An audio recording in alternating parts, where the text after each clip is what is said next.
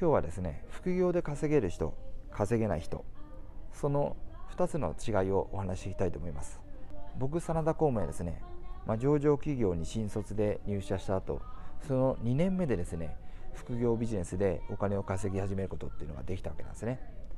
で入社6年目では副業ビジネスからの収入だけで年収2000万円以上のこの修羅の領域に到達することができたんですね。で入社7年目にはですねなんと送り人になることができたんですね。ただですねこのクリティカルに分析するとこの僕が修羅の領域から送り人になったのは風と波が発生していてですねこのブームに乗っていってしまった、まあ、そういう部分は多くあったわけなんですけどもただこの仮にブームっていうのがなくてもこの修羅の領域には届いていたんじゃないかなっていうふうに自己分析できるわけなんですね。修羅の領域までが必然の成功であったと。さらにはこの修羅の領域から送り人までが偶然の成功だったっていうことになりますよね。で僕のところに相談に来られる多くのサラリーマンがおっしゃるわけなんですよ。サラリーマンとして忙しいから副業できません。副業で稼げません。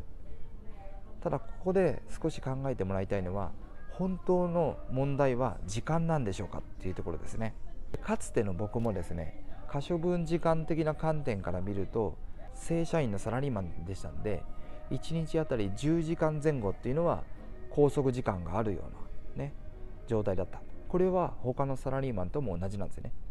で多くのサラリーマンと同じくですね無遅刻無欠席これをずっと続けてきた。で有給休暇もですねまともに消化したことはないんですよね。まともに有給休暇を取ったのはまさにこの副業バレ事件でこの円満退社をこの勧告されてからっていう、ね、そこが初めてですね。ただ僕の場合1日あたりですねこの23時間この副業ビジネスに淡々と費やし続けていたことでですねこの年収2000万以上修羅の領域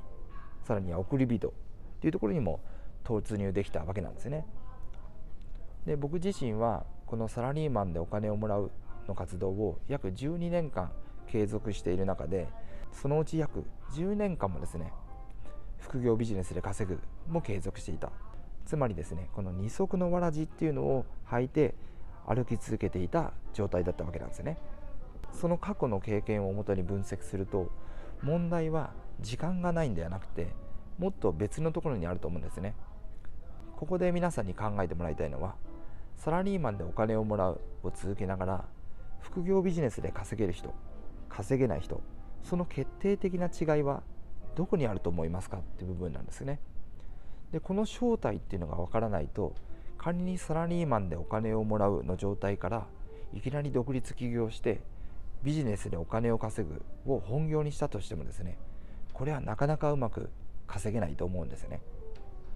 なんでここの部分は真剣に考えてもらいたいなっていうふうに思うわけなんですね。